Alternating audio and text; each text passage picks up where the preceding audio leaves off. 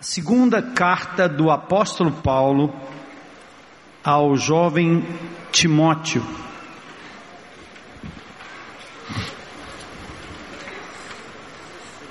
Capítulo 3, eu, eu vou ler o capítulo inteiro. Acompanhe comigo, se alguém aí do seu lado está sem a Bíblia, mostra para ele. Vale ligar o seu tablet, vale ligar o seu celular, desde que você não use no meio para saber qual está o jogo do Ceará ou do Fortaleza. certo? E nem se distrair com o WhatsApp ou coisa parecida. Aqui o apóstolo Paulo instrui o jovem Timóteo, pastor da igreja em Éfeso.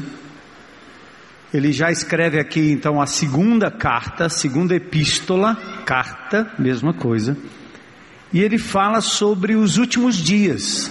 Parece que ele estava antevendo, pelo Espírito de Deus, tudo que nós estamos vivendo hoje. E depois ele dá recomendações claras a Timóteo em como prevalecer na vida, como vencer, como prosperar, como ser feliz de verdade. Eu acho que vale para a gente. Ele diz: saiba disso. Nos últimos dias sobrevirão tempos terríveis. Os homens serão, ou a raça humana, os seres humanos serão egoístas, avarentos, presunçosos, serão arrogantes, blasfemos, falarão blasfêmias sobre as coisas de Deus, tratarão as coisas de Deus com desdém, serão desobedientes aos pais, serão ingratos, serão ímpios no seu modo de viver. Presta atenção, verso 3: sem amor à família, irreconciliáveis, caluniadores, vão levantar calúnias sobre as pessoas, sem domínio próprio, descontrolado, vícios e mais vícios, cruéis, inimigos do bem, serão traidores, trairão pessoas, famílias, mulheres, homens, esposo, esposas, precipitados, soberbos, mais amantes dos prazeres do que amigos de Deus. Está acontecendo não só no mundo lá fora, mas no meio evangélico, no meio da gente. Pessoas que estão amando mais os prazeres que o mundo oferece do que ser amigo de Deus, tendo aparência de piedade, mas negando o seu poder. Parecem piedosos, falam até em nome de Deus para cometerem os pecados, mas sem poder. Afaste-se desses também. São esses os que se introduzem pelas casas e conquistam mulheres instáveis, sobrecarregadas de pecados, as quais se deixam levar por toda espécie de desejos elas estão sempre aprendendo e jamais conseguem chegar ao conhecimento da verdade. Como Janes e Jambres, que se opuseram a Moisés, esses também resistem à verdade. A mente deles é uma mente depravada, são reprovados na fé, eles não irão longe. Porém, como no caso daqueles, a sua insensatez se tornará evidente a todos. Mas você Timóteo, tem seguido de perto o meu ensino, a minha conduta, meu propósito, a minha fé, a minha paciência, o meu amor, a minha perseverança, as perseguições e os sofrimentos que enfrentei, coisas que me aconteceram em Antioquia, Icônio e Listra. Quanta perseguição suportei. Mas de todas essas coisas o Senhor me livrou. De fato, todos os que desejam viver piedosamente em Cristo Jesus serão o que? Perseguidos. Contudo, os perversos impostores irão de mal a pior, enganando e sendo enganados. Quanto a você, porém, permaneça nas coisas que aprendeu e das quais tem convicção, pois você sabe de quem o aprendeu porque desde criança você conhece as sagradas letras ou as sagradas escrituras, que são capazes de torná-lo sábio para a salvação mediante a fé em Cristo Jesus. E o verso 16, importantíssimo. Toda a Escritura é inspirada por Deus e útil para o ensino, para a repreensão, para a correção. Obrigado, querido.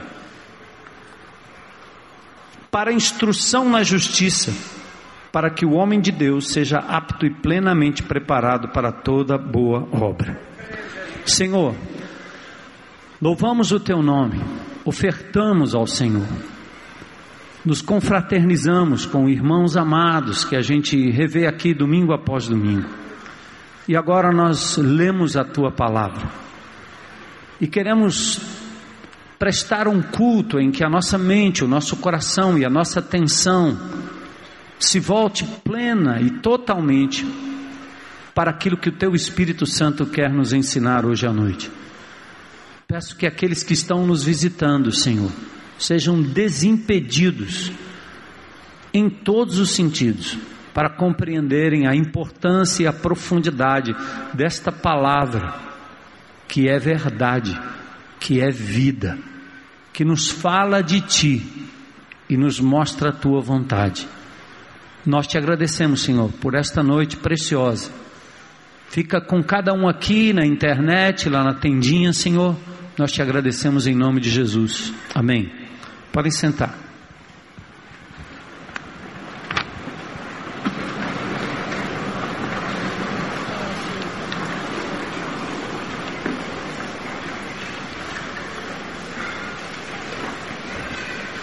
Bom, quando a gente vira o ano, Talvez cabe a pergunta: qual seria o maior anseio do ser humano, o maior desejo? O que, que o ser humano mais poderia querer na vida?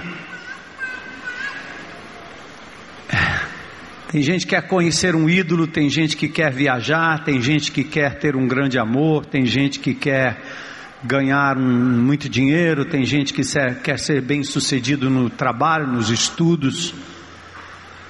Mas é interessante que o homem e a mulher de Deus deveriam ter como maior anseio conhecer o seu Criador, o seu Senhor, o seu dono.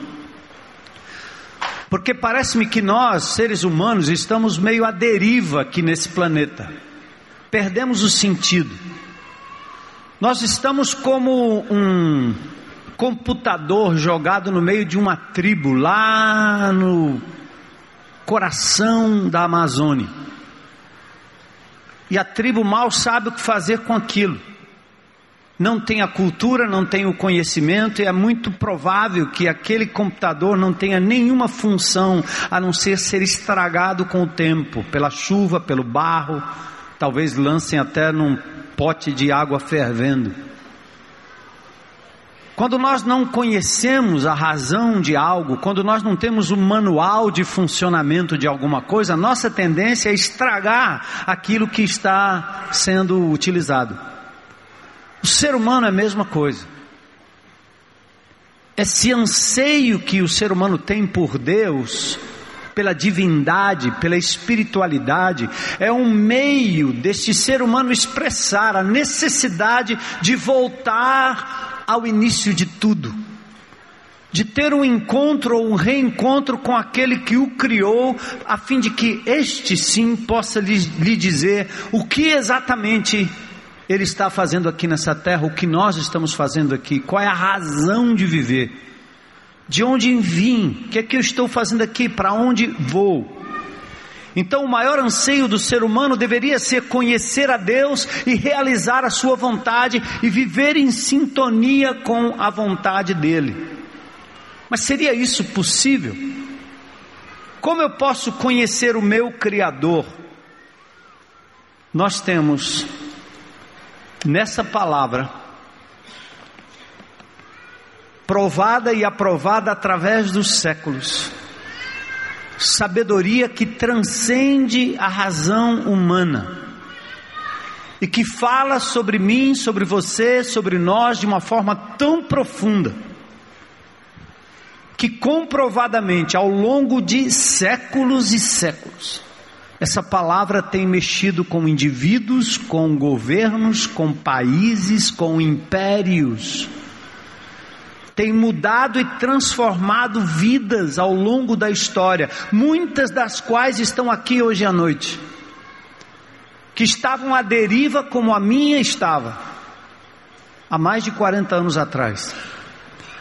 E quando eu me encontrei, não com a igreja, não com a religião, não com o pastor, mas com essa palavra, eu comecei a encontrar de novo a razão para viver, porque nesta palavra eu pude conhecer mais e melhor aquele que me criou, o meu Senhor, o meu Jesus amado, e conhecer qual é a vontade dele para minha vida. Jesus dialogando com os judeus em João 5,39, ele diz assim: Vocês estudam cuidadosamente o Tanakh, o Velho Testamento, as Escrituras Sagradas, porque vocês entendem que nesta Escritura tem vida eterna. E Jesus então completa a frase dizendo: E são as Escrituras que testemunham a meu respeito. O que ele está dizendo é: tudo que você precisa saber sobre Jesus, sobre Deus, você vai encontrar aqui na Escritura. Quando eu encontro pessoas agnósticas ou ateias que não creem absolutamente nada e às vezes até criticam a Bíblia, e o fazem porque nós, crentes em Cristo Jesus, damos às vezes muita razão para sermos criticados pela sociedade, pela intelectualidade, às vezes até pela nossa incoerência de vida. O desafio que faço a essas pessoas é: antes de você criticar, leia. Porque é um suicídio intelectual você combater algo que você nunca leu. Se você não leu, se você não conhece, como é que você pode criticar e dizer que não presta, que não vale? Eu não sei, eu acho que ele não está aqui hoje, mas hoje de manhã ele estava. Tem um amado irmão aqui nessa comunidade, um grande executivo nessa cidade, o irmão Marcelino, que a primeira vez que ele entrou em contato com esse livro foi exatamente para conhecer esta palavra, para contradizer alguém que estava falando de Jesus para ele. Sabe qual foi o resultado? Ele se rendeu ao Senhor da Bíblia. Pode não acontecer, mas é um desafio interessante. E foi isso que me levou a conhecer melhor Jesus. De novo, não a religião, não pastores, suas regras, ou qualquer tipo de manipulação mental religiosa praticada por católicos, espíritas, crentes, sejam eles quais, assim, quem forem mas o, a palavra. Outra coisa importante é a questão da felicidade. A gente quer ser feliz. Os poetas cantam isso. Quem não quer ser feliz? Feliz ano novo para todos vocês. A nossa felicidade, o prazer, a nossa direção certa, caminhar do jeito correto e ser feliz tem a ver com essa palavra. O Salmo 1, o primeiro livro dos Salmos, a poesia bíblica, diz exatamente isso. Como é feliz, você quer ser feliz, cara? Como é feliz aquele que não segue o conselho dos ímpios, que praticam e te levam para a impiedade. É moda, é legal, é interessante, mas vai lhe dar ou vai dar em morte, é caminho de morte. Como é feliz o que não imita a conduta dos que pecam, pecam é, nem precisa ter medo dessa palavra, não. É fazer o que não presta, o que é mentiroso, o que é corrupto, o que é traidor, o que é doente, o que é falso, que rouba, que tira a paz, a sua paz, a minha paz, a nossa paz. Feliz é o que não imita a conduta dos pecadores, e feliz também é aqueles que não se assenta na roda dos zombadores de Deus dos que zombam da verdade, zombam daquilo que é correto. O mundo tem essa coisa de, de, de, formar as suas patotas, os seus grupos, que te levam para a desgraça. Se você é, só bebe água de coco ao invés de cachaça, você é discriminado, você é um bobo. Se você volta para casa cedo porque você quer ficar com sua esposa e seus filhos e ter uma noite para curtir, você é um bobão. Porque eles zombam de quem não paga propina, de quem se recusa a dizer a mentira para se sair bem. É assim o nosso mundo. E é por isso que nós temos a governança que temos, o país que temos, porque essa é a moda beber todas, mesmo que aquilo não faça muito sentido, mesmo que aquilo não tenha muito gosto, fumar, provar o baseado, é a moda. Então é isso aí, são os zombadores da família, os zombadores da virgindade, os zombadores, do, do, até daqueles que falam a verdade em Cristo Jesus, são chamados de caretas ou legalistas.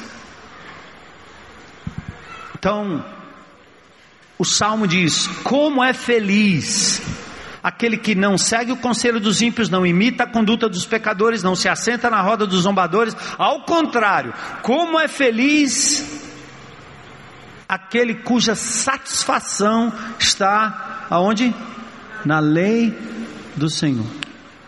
E na sua lei medita de dia e de noite.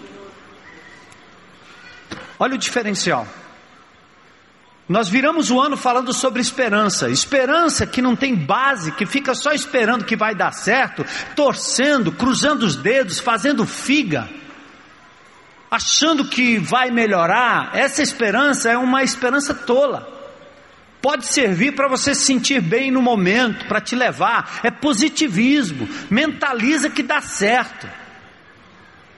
Mentaliza que você não vai ficar gripado, você nunca vai ficar gripado. Mentaliza que você não vai ter dor de coluna, você nunca vai ter dor de coluna. Mentaliza que não vai ter corrupção no Brasil e não vai ter corrupção no Brasil. Mentaliza aí. Serve para você passar uma chuva com essa força intelectual, mental, esse exercício mental ter esperança nisso é viver decepcionado, porque quando nós esperamos algo e criamos expectativa e não acontece, nós nos frustramos, nós adoecemos, porque colamos, colocamos a nossa confiança em coisas e pessoas. A verdadeira esperança de quem conhece Jesus é diferente, sabe por quê? Porque é uma esperança baseada naquilo que Deus diz na Sua palavra, está escrito. E essa palavra não falha essa palavra não frustra. Até porque ela não é fantasiosa. É uma palavra que lhe diz que você vai passar por por tribulações, mas que o Senhor venceu o mundo e você vencerá. É uma palavra que diz que às vezes as dores, as lutas, como a Marílio cantou aqui, na verdade são necessárias para o nosso aperfeiçoamento, mas Deus nunca vai nos abandonar. É, é uma palavra que diz que a nossa alegria não está em ganhar dinheiro ou, ou dinheiro ou coisas, mas é termos contentamento com aquilo que Deus tem nos dado. É crescer de forma legítima é conquistar de forma legítima para contribuir para o bem próprio e o bem dos outros. Essa palavra que promete que cura pode ser dada sim, mas o Senhor pode também nos dar conforto, consolo e perseverança para continuarmos com aquilo que acontece com o nosso corpo naturalmente. Eu tenho 60, vou fazer 62 anos de idade esse ano, a Marília deve ter os 74 por ali, quase chegando 75. A gente sabe o que acontece nessa idade. As dores, as lutas, as limitações, ainda que você tenta preservar, as coisas vão desacelerando. Há uma decomposição natural, ninguém pode mexer nisso, mas eu tenho uma esperança não é que eu vou voltar a ser uma criança, mas que um dia, quando meu corpo se desfizer, meu espírito irá para a presença de Deus e a ressurreição é certa, porque Ele, Cristo, prometeu. Está escrito aqui, ó. Essa é a minha esperança. E também não é uma esperança como se fosse uma uma projeção mental, não. Cristo provou a morte, Cristo ressuscitou na história, por isso nós podemos crer. A Bíblia é também alimento que dá vida. O próprio Jesus, quando tentado pelo inimigo, em Mateus no capítulo 4, ele responde ao inimigo dizendo: Nem só de pão viverá o homem, mas de toda palavra que procede da boca do Senhor, da boca de Deus. A Bíblia é como alimento.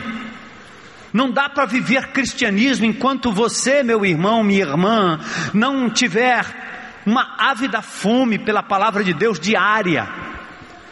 Há muitos anos nós estamos dizendo aqui nessa igreja que nós não vamos alimentar bebezinhos eternos na fé que querem sentar numa classe de escola dominical e aprenderem tudo sobre a Bíblia porque eles são preguiçosos e não têm a iniciativa de se alimentarem no dia a dia. É a mesma coisa que pegar um homem de 30 anos de idade e a mamãe preparar a mamadeira para ele todo dia, aliás, só no final de semana. Porque a responsabilidade é minha, é sua, é nossa. Enquanto você fica esperando que a gente construa prédios e prédios para caber uma multidão lá dentro, que começa com um número X e termina com um décimo de X, onde meia dúzia de mestres ensinam a Bíblia e você fica lá dependente ouvindo o professor falar. Nós precisamos e temos invertido nessa comunidade a lógica para dizer o seguinte: a responsabilidade pela leitura da palavra de Deus é a mesma responsabilidade que você tem de dia a dia buscar a sua alimentação. É sua comida, é seu alimento. É sua responsabilidade. E pasmem, amados, o nosso problema de compreensão do que está escrito aqui é resolvido por uma coisa tremenda. O Espírito Santo que criou essa Bíblia anda com você todos os dias. Por onde você vai, ele vai também. Por onde você anda, ele anda também. A hora que você abrir essa palavra lá na sua casa e disser, Espírito de Deus, abre o meu entendimento para que eu compreenda aqui quem tu és quem é o Pai? Quem é o Filho Jesus? E o que é que o Senhor quer da minha vida? Você vai ter os seus olhos abertos para a compreensão da Escritura. Mas nós estamos virando, vivendo uma geração doente e adoecida. É simples assim. O mundo, o pecado e o diabo te afastam da palavra de Deus. Mas a palavra te afasta ou afasta o mundo, o pecado e o diabo de você. Foi assim que Jesus tratou. Por isso que nós estamos, temos tantos crentes doentes, tantos jovens doentes.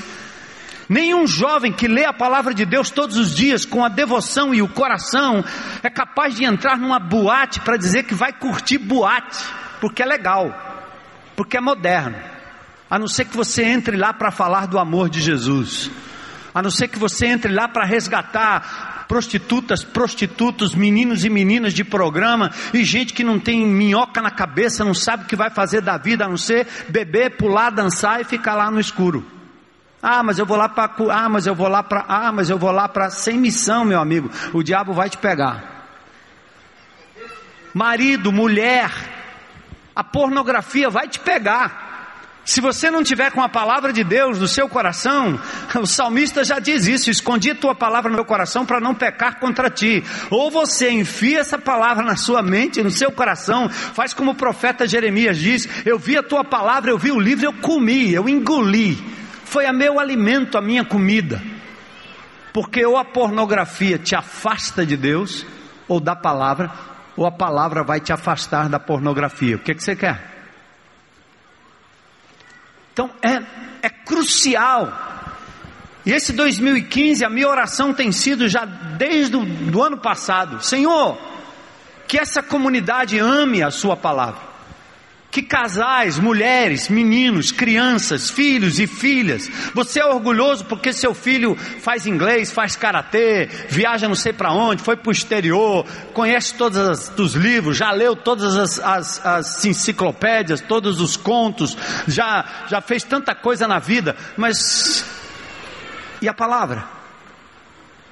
Quando é que você ensinou a palavra aos seus filhos? Quando é que você colocou na boca dos seus filhos aquele tira-gosto da palavra que os faz voltar e querer a palavra, como nós ouvimos aqui duas adolescentes dando testemunho? Essa, essa, esse posicionamento é crucial para nós. Por isso nós seremos aqui nessa comunidade um povo de um livro. Porque eu não só gosto de pregar a palavra de Deus, eu gosto da palavra de Deus para a minha vida.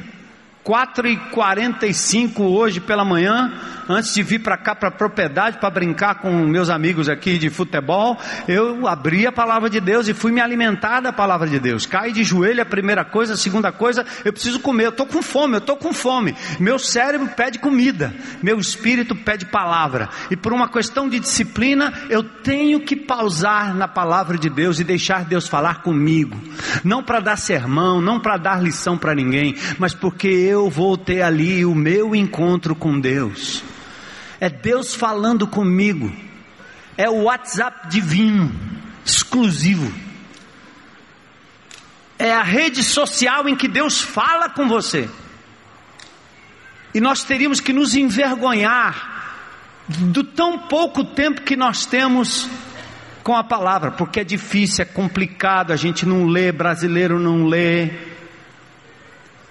E esses dias eu tenho estimulado o pessoal, baixe o aplicativo. YouVersion, baixe o aplicativo, põe a Bíblia nessa coisa desse celular, nesse tablet, coloca aí, deixa aí bem visível, e todo dia, antes de você zapear, como diz o outro, antes de você fazer o seu selfie, seu Instagram, seu Facebook, sei lá o que é, em nome de Jesus, consagre essa coisa ao Senhor e diga ao Senhor que Ele terá prioridade e que você vai colocar ali um, um, um, um programinha que tenha Bíblia para você meditar. Coloque na linguagem que for, leia um versículo por dia, leia uma frase por dia, um capítulo por dia, um livro por dia, leia a Bíblia anualmente. Tem planos e mais planos na palavra de Deus uh, disponíveis com a, acerca da palavra de Deus. Mas, por favor, em nome de Jesus, não vamos ser raquíticos doentes pela falta da palavra de Deus. É o único jeito de você encontrar Deus. Ele está na natureza, ele se manifesta na natureza, os céus proclamam a glória de Deus, o firmamento anuncia as obras do seu poder, mas Deus quis se revelar através da sua palavra escrita. E se você quiser saber algo sobre Jesus, está aqui, ó.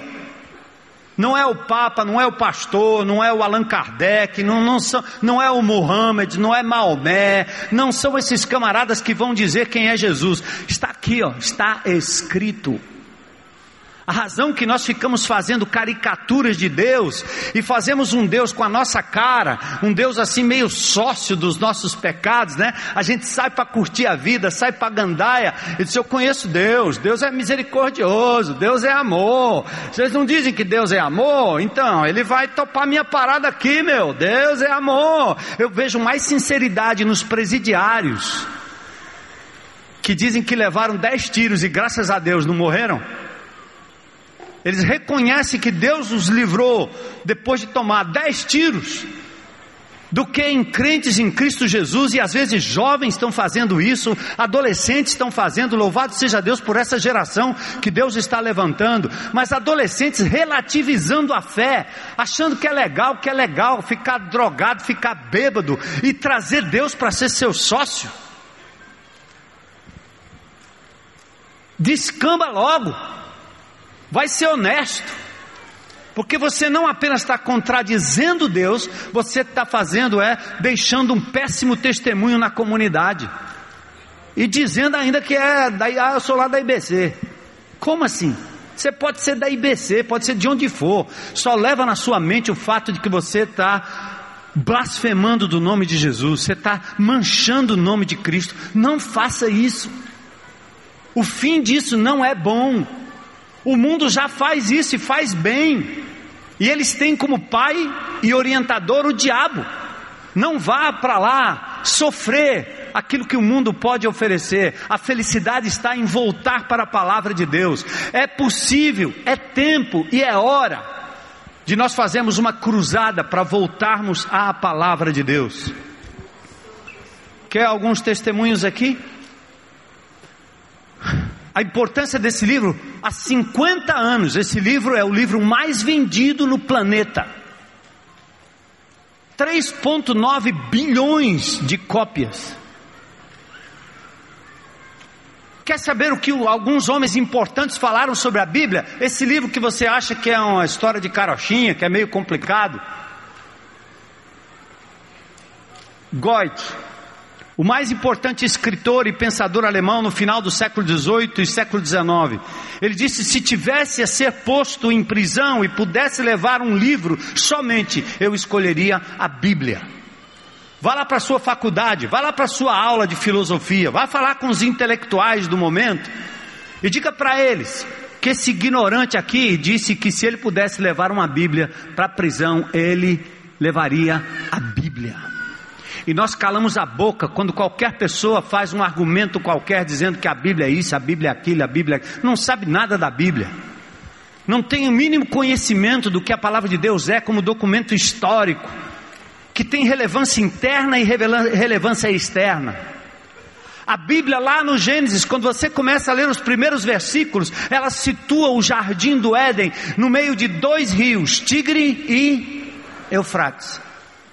Na guerra do Golfo, o mundo conheceu um lugar chamado Bagdá, entre Tigre e Eufrates. As cidades do Velho Testamento estão lá. Não faz pouco tempo, Deus me deu o privilégio, depois de sonhar 30 anos, de ir na Turquia, andar ali pela Grécia e passar pelas cidades onde Paulo passou, e ter aqui um muçulmano do meu lado dizendo: Paulo passou aqui, ele discursou aqui nesse lugar, ele entrou aqui nessa cidade, ele falou ali no Ágora conta com os filósofos da época. Epicureus, amantes do prazer e estoicos, amantes da razão. Paulo discutiu com eles no Areópago, está aqui em Atos capítulo 17 registrado. Aquele que, aqueles que adoravam deuses, vários inclusive um chamado Deus desconhecido. Paulo esteve em Éfeso, está lá as ruínas, estão lá as ruínas. Paulo esteve em vários lugares da Ásia, em vários lugares da Grécia. Paulo foi a Roma. Paulo passou ali pela área de Constantinopla ou Istambul, ele passou por aquela área. Paulo esteve em Filipos. Você vai lá como eu fui para sentar ao lado do rio e perceber que foi ali que Paulo batizou Lídia e aquela jovem demoniada. Paulo esteve naquele cárcere quando lá no livro de Atos, no capítulo 16, a Bíblia diz que Paulo foi preso por causa da palavra de Deus. Porque os comerciantes da época estavam invocados com o apóstolo Paulo, porque aquela menina que dava lucro adivinhando, quando ela se converte, o demônio é expulso, eles perderam o nicho. Os santinhos que eles faziam já não dava mais lucro, porque agora a menina se converteu, acabou o ganho. Como aqui no nosso país, nas cidades do interior do Ceará, políticos que não têm absolutamente nada a ver com fé, não são nem católicos piedosos, mas são espertos o suficiente para colocar uma estátua de Maria enorme lá, para atrair turismo para lá, para incrementar a venda de badulacs, e tem ainda homens que dizem que a Bíblia não tem nada a ver e vão para lá acreditar que aquilo ali é alguma manifestação divina. Paulo foi preso porque ele criticou essas coisas. Porque Deus não se manifesta desse jeito. Maria foi um modelo de mulher, uma mulher abençoada. Ela jamais imaginou que alguém fosse erigir uma estátua dela no meio de uma cidade, no meio do morro, em cima do morro, para atrair turistas religiosos. É negócio. Mas o apóstolo Paulo esteve lá preso. E quando eu estive agora em Filipos, a gente andou ali pelas ruínas e lá estavam as cadeias quebradas. E eu perguntei: por que está quebrado aqui? Foi um terremoto. Como assim? Um terremoto. Deve ter quebrado isso aqui tudo. É claro, a Bíblia diz que Paulo e Silas cantavam à meia-noite e de repente houve um terremoto e eles foram libertos e o carcereiro ficou apavorado, queria se matar, entregou a vida a Jesus. Glória a Deus. Isso não é balela. Filipenses é Filipenses, amigo. Filipos é Filipos, Tessalônica é Tessalônica. Estão lá as cidades. Então a Bíblia pode ser checada historicamente. Isso que a menina disse aqui, fantástico. Eu descobri que a Bíblia não é só um livro de devoção, é um livro histórico. Manuscritos e mais manuscritos da Bíblia. Deixa eu mostrar aqui uma coisinha que está aqui um pouco mais à frente, o pessoal que está me seguindo ali, fiquem tranquilos. Olha, a palavra de Deus, a Bíblia, é a principal fonte histórica sobre a pessoa de Jesus. E apesar da crítica, temos nas últimas descobertas arqueológicas papiros que datam do século II depois de Cristo, ou seja, o seguinte: aqui nesse púlpito aqui, vamos supor que fosse o marco zero da nossa era, a vinda de Cristo. 150, 120 anos depois de Cristo, aos 100 anos, João escreve no ano 90, provavelmente o último livro da Bíblia, o Apocalipse. No ano 120, nós descobrimos recentemente papiros, documentos que datam do ano 120, muito próximo, apenas 30, 40 anos depois da real existência daqueles fatos, nós temos escritura temos pedaços da Escritura que comprovam a sua validade. Apesar da crítica, temos nas últimas descobertas arqueológicas papiros que datam dessa época. John Ryland, 130 depois de Cristo, Chester Beauty, 155 depois de Cristo e o Bodmer em 200 depois de Cristo. A Bíblia, quando ela for submetida a um teste bibliográfico em qualquer faculdade para descobrir se o livro é real, ela é muito mais real e muito mais provável do que a gente saber se Cabral descobriu ou não o Brasil mesmo. Porque há tão pouco documento sobre isso. As cartinhas de Perovaz de Caminha. Vou só comparar com alguns outros livros aqui para você entender comigo e use como argumento. Existe um livro chamado Mais que um Carpinteiro. Leia na íntegra. Muito do que eu estou dizendo aqui está lá. Mais que um Carpinteiro. Tem um livretinho e agora foi lançado um livro mais completo. Josh McDowell com seus filhos. Eu tive o privilégio de escrever um, uma recomendação nesse livro. Mas as grandes obras filosóficas de Aristóteles, por exemplo, mais ou menos 300 anos antes de Cristo, a data de, dos escritos de Aristóteles é mais ou menos do ano mil da nossa era. Mil, mil, mil, mil, aqui ó. Sabe quantos manuscritos tem sobre Aristóteles? Oito. Oito. Tudo que se sabe sobre os grandes filósofos, tudo que se sabe sobre a Ilíada de Homero, Tucídides, obras clássicas que os intelectuais se gabam de conhecer muito, tem, quando muito, 50, 60, 40 manuscritos. A Bíblia, palavra de Deus que nós lemos, estudamos, cremos e seguimos, tem mais de 20 mil manuscritos. Tudo que você sabe sobre Aristóteles data de mil da nossa era. Tudo que eu sei sobre Jesus data de 130, 120, 150 depois de Cristo, ou seja, muito próximo, enquanto Aristóteles viveu 300 anos antes de Cristo.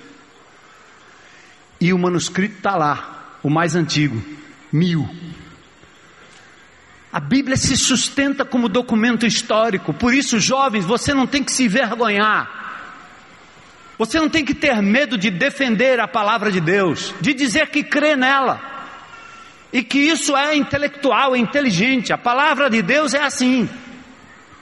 Existem evidências internas e externas em relação às Escrituras. Voltando ali no começo, mais um depoimento ou dois depoimentos. Abraão Lincoln 16 presidente dos Estados Unidos, 1861 a 1865. Ele disse: Eu acredito que a Bíblia é a melhor dádiva que Deus deu à humanidade. Todas as coisas boas do Salvador do mundo nos são ditas através deste livro. Abraham Lincoln. Outro, um filósofo, Immanuel Kant.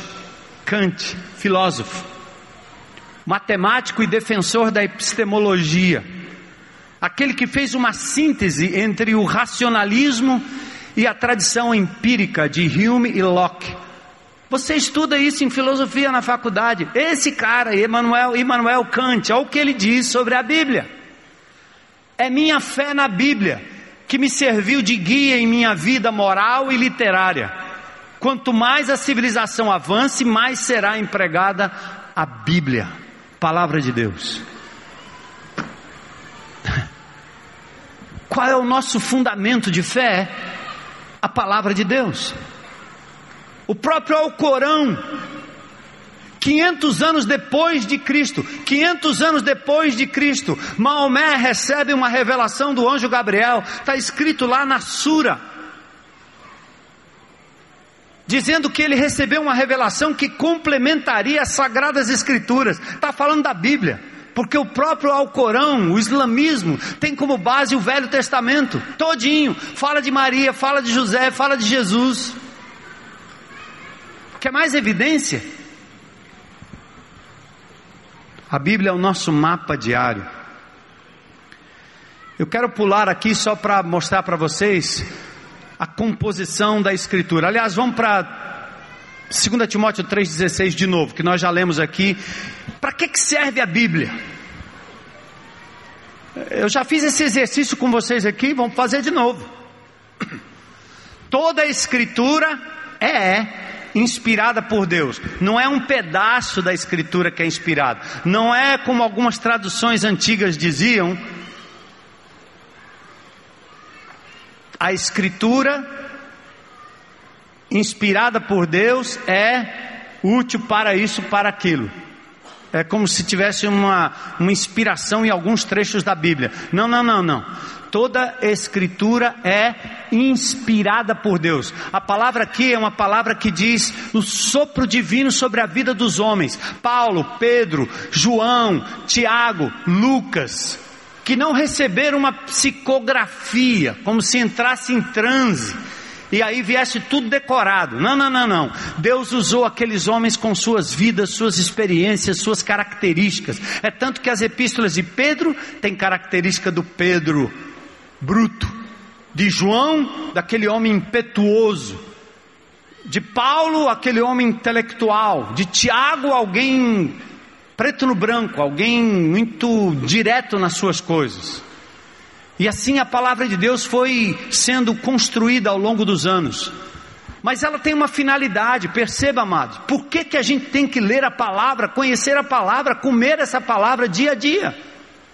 Toda a escritura é inspirada por Deus e ela é útil para quatro coisas aí. Primeiro, eu venho de uma vida torta. Eu andava assim até os 17 anos de idade. Droga, noite, e tudo que o mundo pode oferecer, bebida e tudo que o mundo pode oferecer, acabando com a minha vida, acabando com a minha saúde, acabando comigo, vivendo a ilusão de que a droga, de que a bebida, de que a arma, de que a gangue podia me dar alguma coisa. Eu estava atrás de, de achar uma identidade. Quando Cristo me achou, me virou do avesso, entrou na minha vida, fez uma mudança, mudou a minha mente, eu dei meia volta, isso é conversão. Só que eu sabia andar para lá, na contramão. Aí agora como é que eu vou aprender? Então a palavra de Deus ela é útil para o ensino. É a palavra que vai me ajudar a caminhar. Ensino, ensino, ensino. Eu curto muito avião. Gosto de avião, gosto de velocidade, gosto de avião. Com 70 anos eu vou tirar um brevet, vou sair voando por aqui, passar por cima da tenda, nem que seja naquele teco-teco velho, custa bem baratinho. Que aí o cara já, já tá velho mesmo, aí o povo da igreja, esse pastor, deixa ele se acabar aí. Quando eu falava isso que eu era mais jovenzinho, né, as irmãs, pastor, faça isso não. Só não pode fazer isso. Ah, minha mãe já morreu. Né? Então eu gosto de avião. Esses dias estava até ouvindo, eu ouço às vezes o pessoal aí do radar, né, falando com o avião para lá e para cá. E o avião é assim, né? A terra é redonda. E porque ela é redonda, o avião decola. Se ele for em linha reta, sabe o que vai acontecer? Ele vai parar. No... A bicha é redonda, então ele tem que fazer a volta. Só que ele, se deixar, ele vai saindo fora. Então o piloto tem que fazer correção de rota todo tempo, correção de rota todo tempo. A palavra é assim, a escritura é inspirada por Deus, ela é útil para isso. Ela te ensina o caminho e quando você começa a sair do caminho, ela diz: "Opa, cara, tá errado. Você maltratou sua mulher, tá errado. Você foi grossa com seu marido, tá errado. Você desobedeceu seu pai, cara, tá errado." Você falou uma mentira, está errado. O Espírito Santo vai usar a palavra e vai dizer e te repreender. Quando ele te repreende, o que, que ele faz? Ele corrige, leva de volta para o canto. Como é mesmo? Corrige. E depois ele educa, ele instrui na justiça. Você quer ver o cara está caindo em pecado, se afastando da igreja, criando confusão. Ele abandonou a Bíblia há muito tempo. Na minha relação com a minha esposa, no meu dia a dia, se eu abandonar essa Bíblia, eu viro um bicho intragável. Se minha mulher abandonar a palavra de Deus por algum tempo, não demora muito, eu já começo a ver os sinais. E ela em mim, do mesmo jeito porque nós perdemos o contato com o nosso Senhor, nosso Salvador. O nosso caráter não é mais checado pela palavra. Então, é triste ver o que está acontecendo hoje no mundo evangélico, os relativistas de plantão e as pessoas que estão querendo comer a palavra de Deus em gotas, em pílulas prontas. Você assiste um programa, depois assiste outro programa, depois assiste outro programa, depois põe na FM não sei aonde, depois na outra FM, depois na outra FM, e você vai, você vai assistindo todo mundo que um dia leu a Bíblia para você, né? É, tem morte na panela, quando você mistura muita coisa, vai morrer. Vai, vai ficar ruim para você, para com isso. Vai para casa e para diante da Escritura e peça para Deus falar com você. Ele não fala só com o apóstolo fulano, no apóstolo bispo, o apóstolo padre, o apóstolo sei lá. Deus fala com você, experimente. Ele vai se revelar a você através da palavra escrita. Então a Bíblia é o nosso mapa. E Deus é aquele que nos corrige.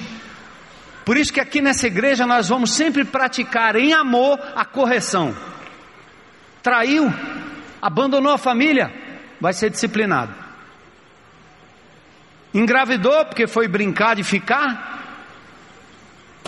tem que ser disciplinado. É disciplina, alguém tem que chamar atenção, alguém tem que dizer que está errado. Nós não vamos relativizar a Bíblia de jeito nenhum. Ninguém aqui é fiscal para ficar fiscalizando a vida dos outros. A gente faz isso em amor, com cuidado, mas nós não vamos omitir, não.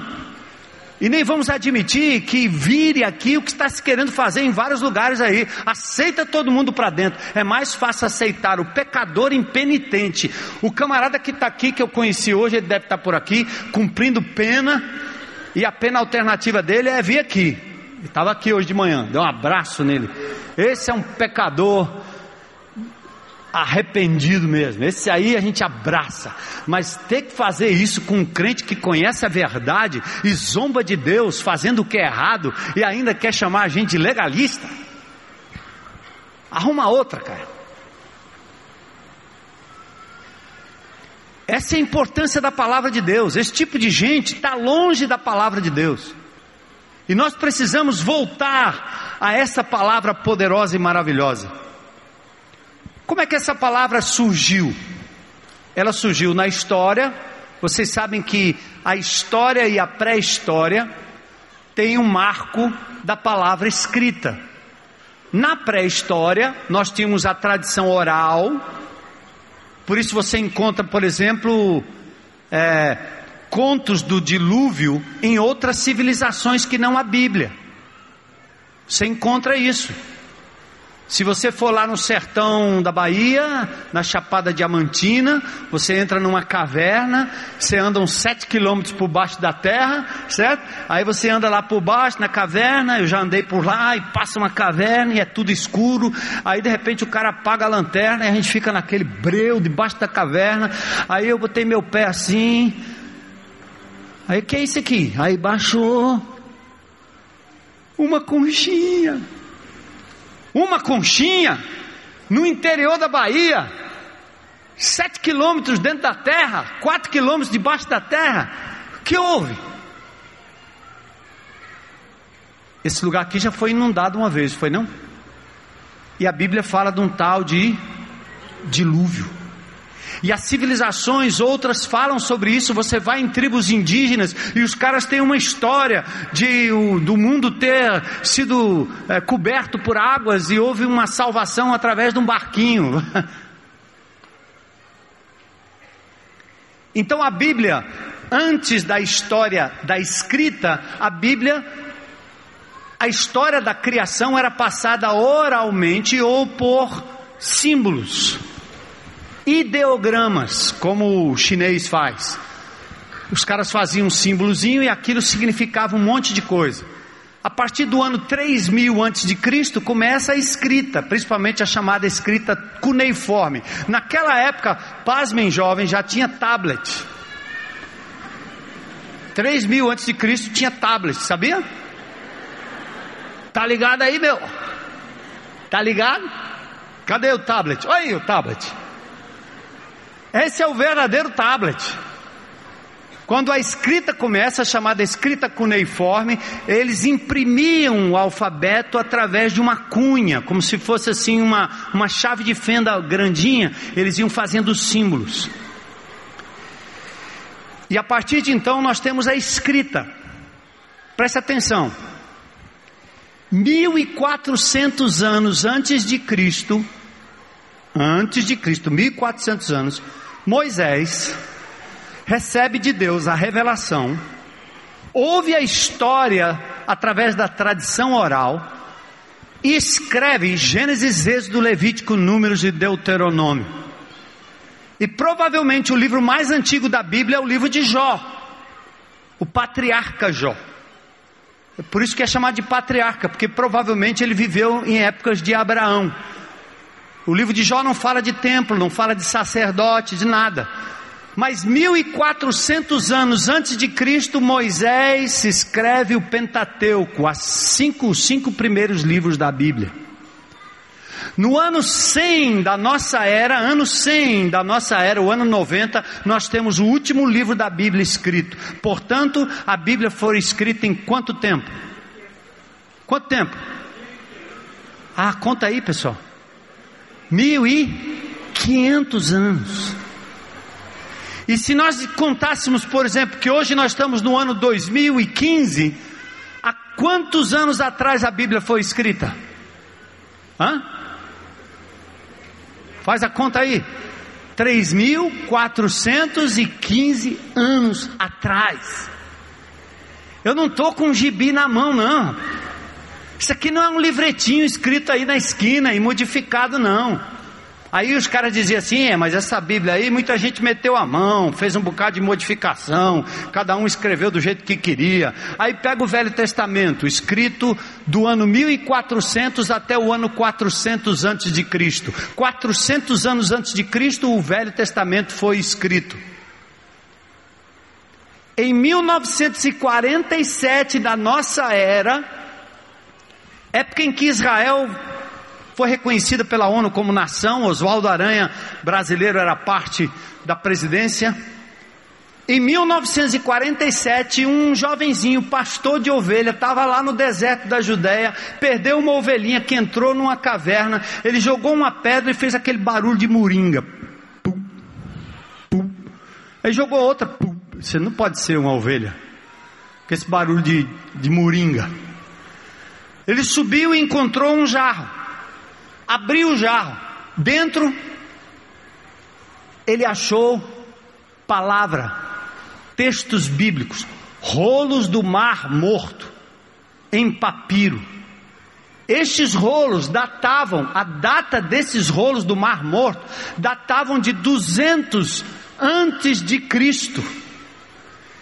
Então, aqueles caras que diziam assim, é, durante todos esses anos aqui, a turma fez foi mudar tudo, isso é invenção, isso é coisa que os caras foram mexendo, modificando. Ora, era só comparar. Se agora você achou algo que era antigo, agora, compara com o que foi feito até agora. Eu tive o privilégio e o prazer de estudar essas escrituras, fazer uma tradução do original para o inglês, do original para o português, do original comparando, comparando com os textos hebraicos.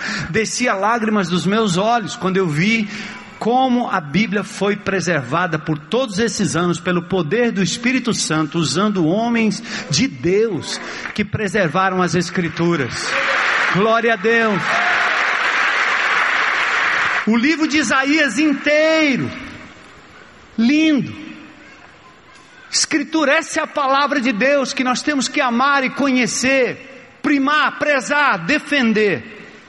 O Velho Testamento foi escrito em hebraico e o Novo Testamento foi escrito em grego, koiné.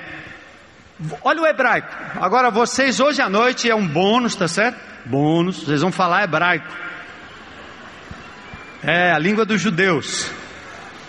Gênesis 1 e 1. Todo mundo comigo. Eu falo e vocês repetem. Valendo? Vamos lá? Agora é o seguinte, ó. A gente escreve da direita para. Aliás, perdão. Da esquerda para a direita. O judeu escreve da direita para a esquerda. Por isso que começa lá na direita. Estão comigo? Então repitam aí, nós vamos falar em hebraico hoje à noite. Falar em línguas. Bem pentecostal hoje. Ô oh, glória! Aleluia! Berishit, Bará, Elohim, Et Hashamayim,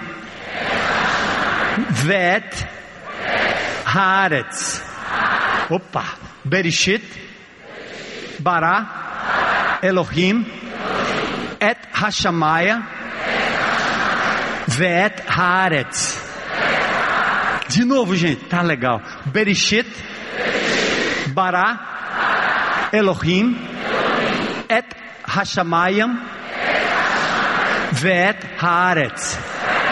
No princípio, criou Deus os céus e a terra. Aleluia. Palavra de Deus.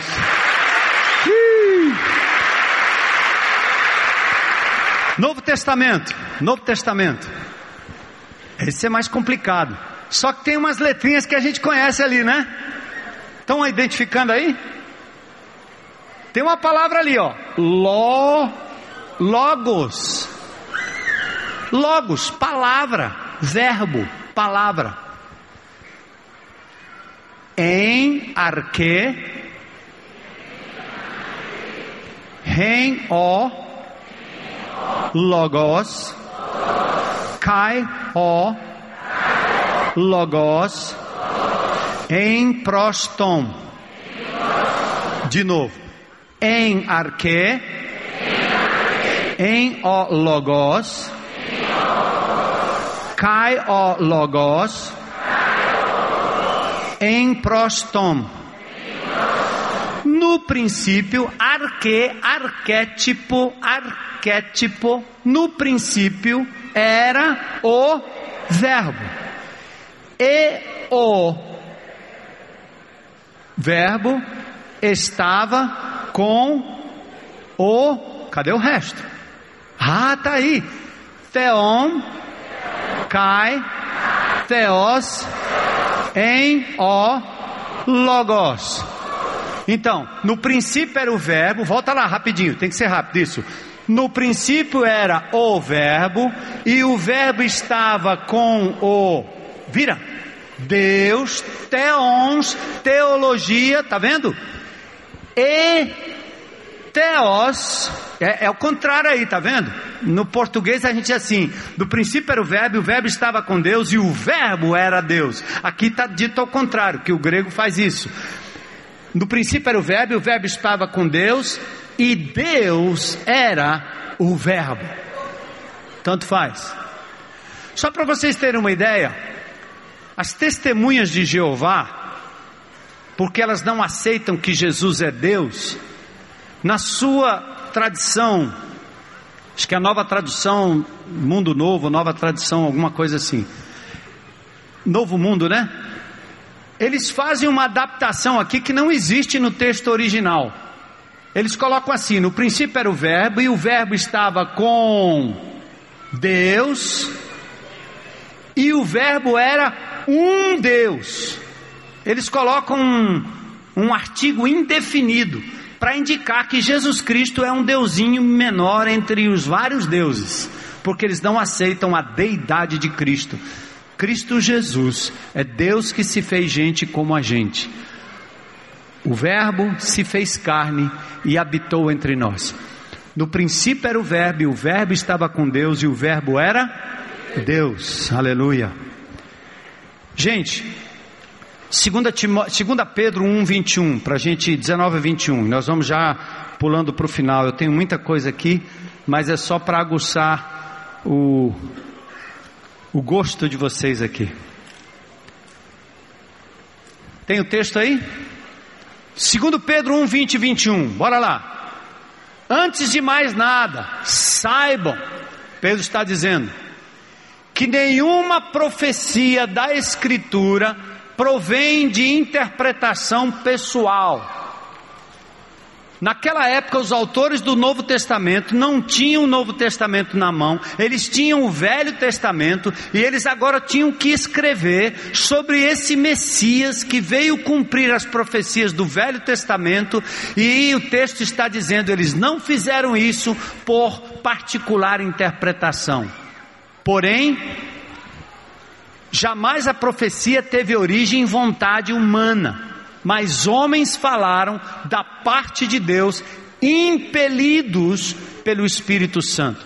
Tem um verbo grego que diz theopnustos. Theos, que vocês já viram aí, pnustos é de pneu, de ar. Então, é como um jangadeiro. Ele entra na jangada e ele é o apóstolo que escreveu, o vento é o sopro divino.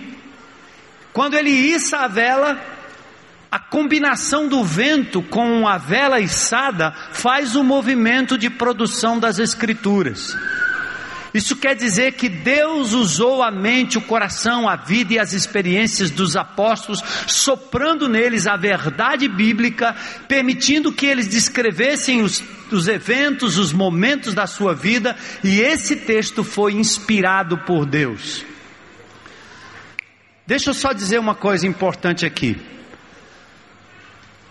Não é certo, biblicamente falando, dizer que o fulano é inspirado por Deus, porque inspirado foram os apóstolos que produziram a Escritura.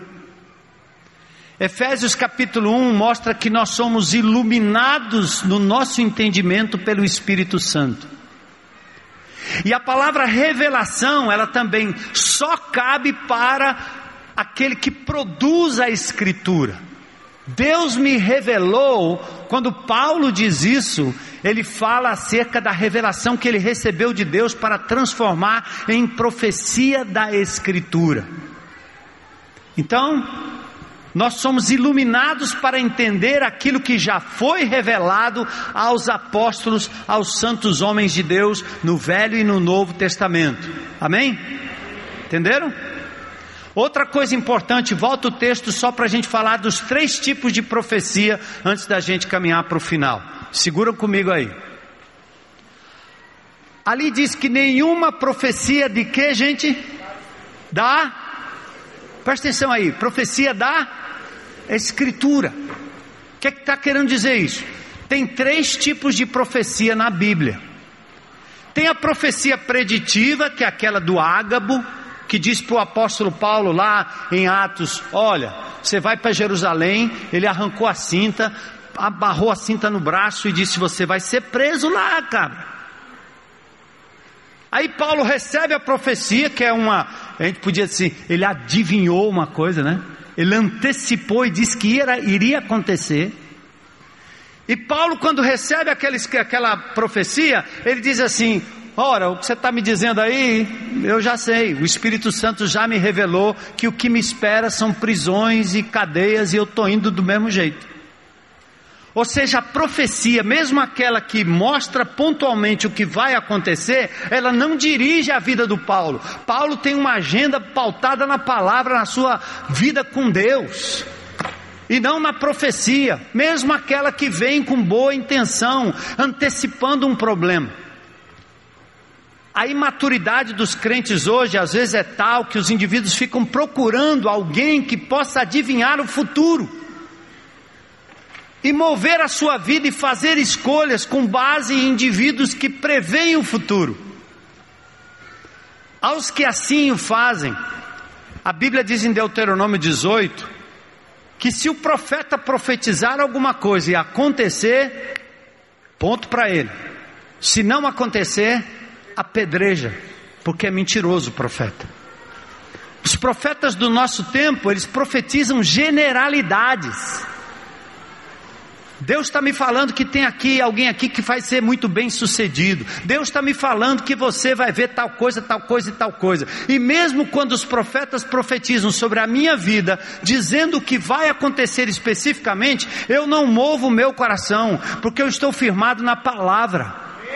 A palavra de Deus é aquela que está ali, ó, escrita, revelada, certa e segura para mim.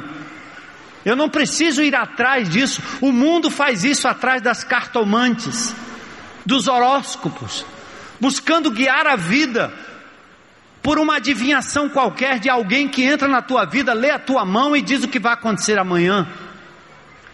1 Coríntios capítulo 14 tem um outro tipo de profecia que é o ensino, a exortação. Quando você profetiza sobre a vida do irmão, o que está na palavra de Deus, exortando o irmão com a palavra de Deus. Assim diz o Senhor, meu irmão. Não faça isso não, olha o que a Bíblia está dizendo. E é assim que nós temos que exortar uns aos outros. Isso é profecia.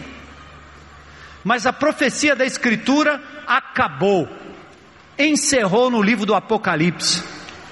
E ninguém pode acrescentar nada a esta palavra maravilhosa, palavra de Deus.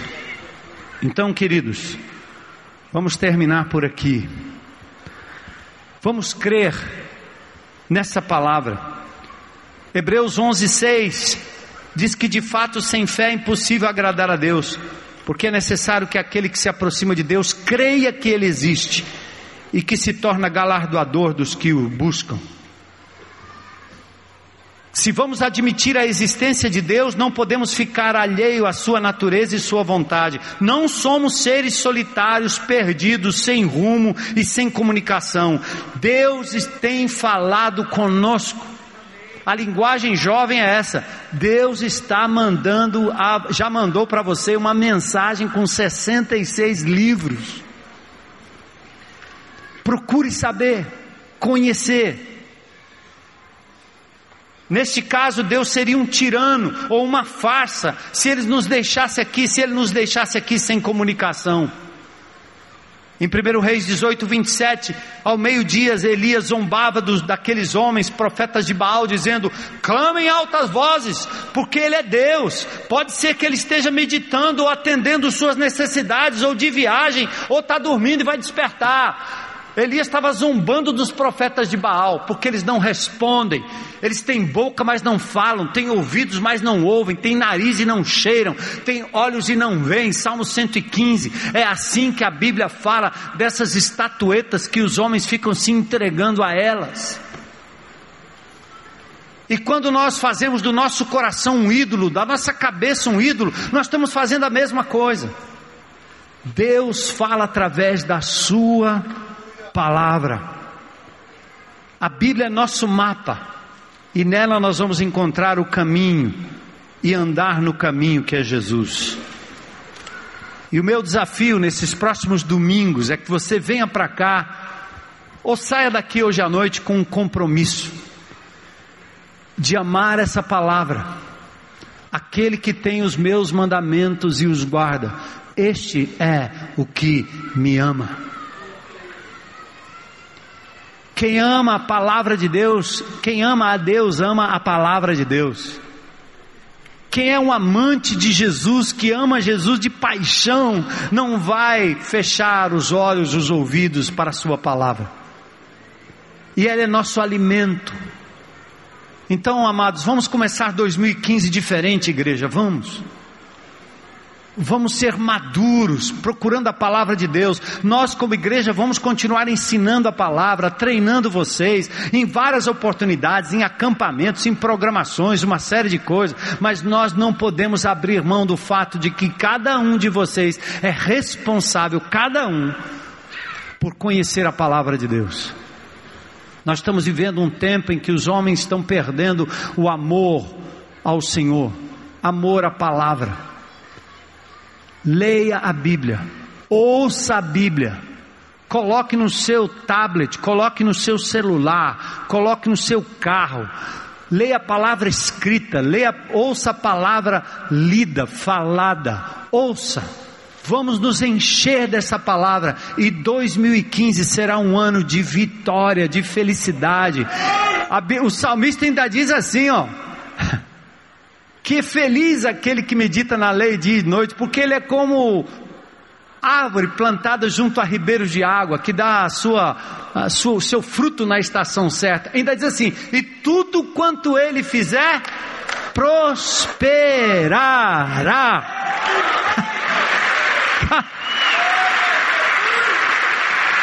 Simples assim, não é não?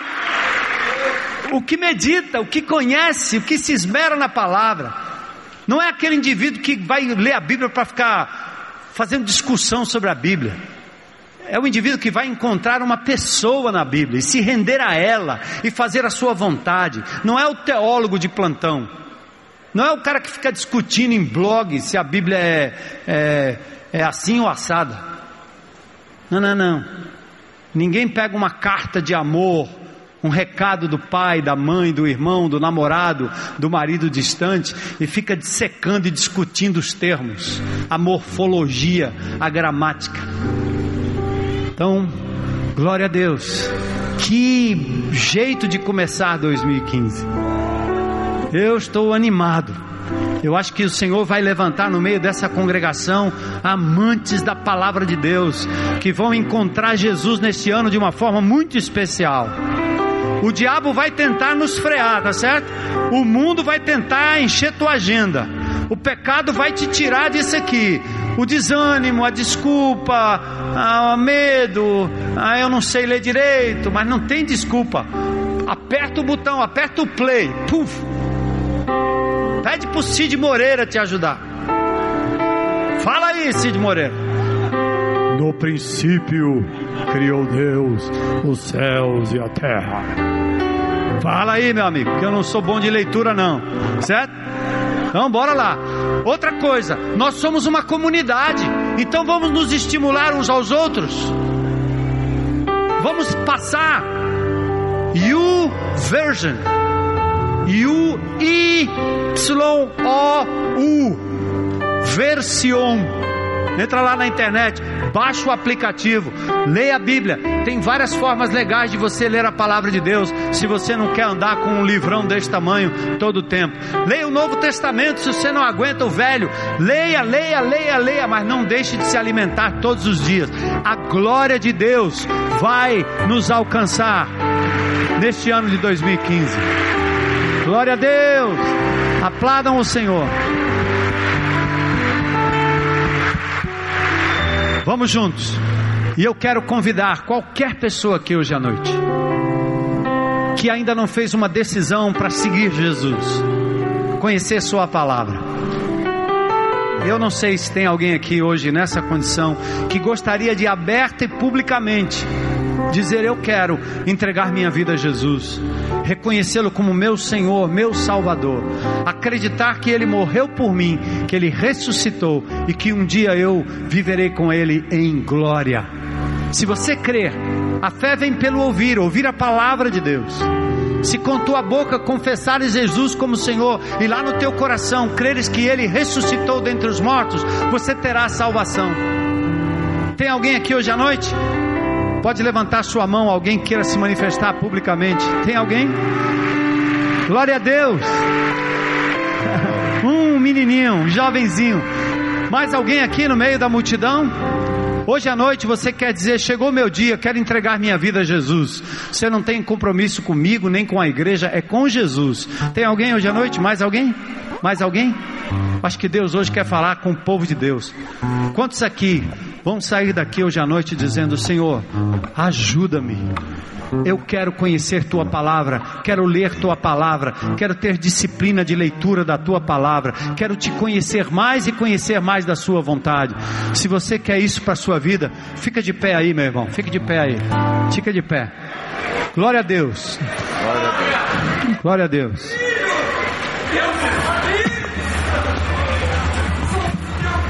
Palavra é para nós hoje à noite. A glória do Senhor vai passar. A glória do Senhor vai mover a sua vida. E através da palavra, isso vai acontecer através da palavra.